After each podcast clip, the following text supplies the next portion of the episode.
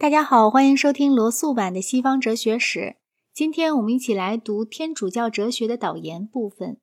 天主教哲学，就我使用这一名词时所含的意义而言，是指由奥古斯丁到文艺复兴时期为止，支配着欧洲思想的哲学。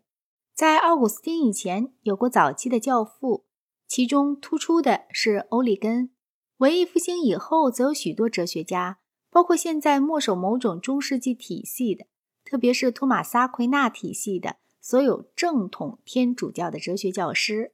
然而，只有在圣奥古斯丁至文艺复兴期间的最伟大的哲学家，才与建立并完成天主教思想的综合体系有关。在奥古斯丁以前的基督教世纪里，斯多哥学派和新柏拉图主义者在哲学的才能方面使教父们相形见绌。文艺复兴以后，甚至在正统的天主教教徒中，也没有一个卓越的哲学家来继承经院哲学派或奥古斯丁的传统。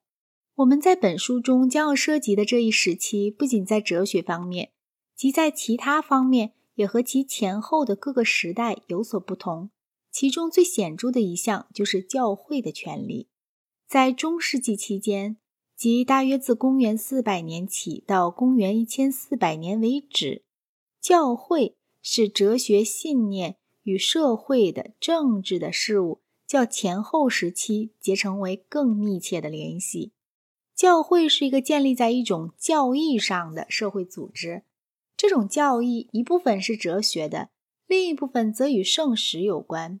教会借着教义获得了权力和财富。世俗的统治者虽然往往和教会发生冲突，但他们却失败了，因为大多数人，其中包括世俗统治者本身的绝大部分，都深信天主教的真理。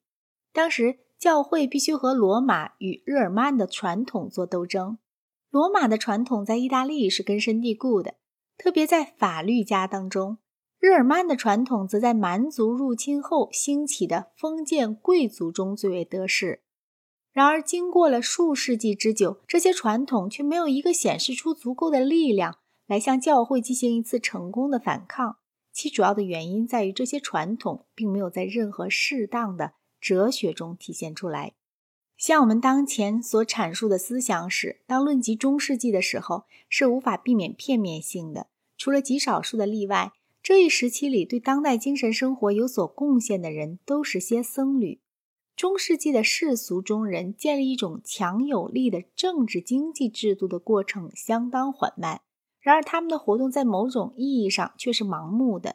在中世纪后期，产生了一种与教会文学迥乎不同的重要的世俗文学。这种文学在一部通史中，比在哲学思想史中需要加以更多的考察。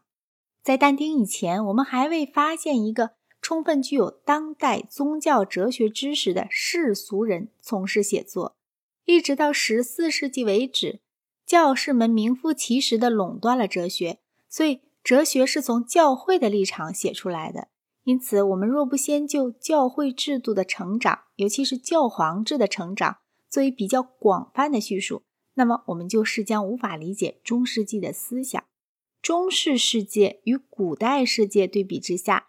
是具有不同形式的二元对立的特征的，有僧侣与世俗人的二元对立，拉丁与条顿的二元对立，天国与地上王国的二元对立，灵魂与肉体的二元对立等等。所有这一切都可以在教皇与皇帝的二元对立中表现出来。拉丁与条顿的二元对立是蛮族入侵的结果，其他的二元对立则有较为悠久的来源。中世纪。僧俗的关系可以以萨摩尔与扫罗的关系为范例。在阿里乌斯教派或半阿里乌斯教派帝王统治的时期里，产生了僧侣至上的要求。天国与地上王国之间的二元对立见于新约全书，但在圣奥古斯丁的著作《上帝之城》一书中系统化了。在柏拉图的著作中，可以找到灵魂与肉体的二元对立。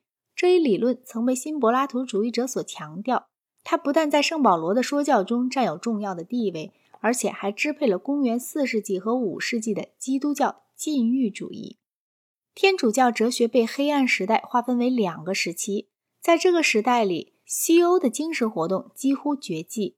自从君士坦丁改宗到鲍伊修斯逝世为止，无论作为一个事实，或作为不久以前的一项回忆，罗马帝国依然支配着基督教哲学家的思想。蛮族在这一时期里，仅仅被认为是一种讨厌的东西，而不被看作是基督教世界中的一个独立部分。这时仍然存在着一个文明社会，其中富有者人人都能读书写字，因此一个哲学家除了必须投合僧侣的心意。还必须投合俗人的心意。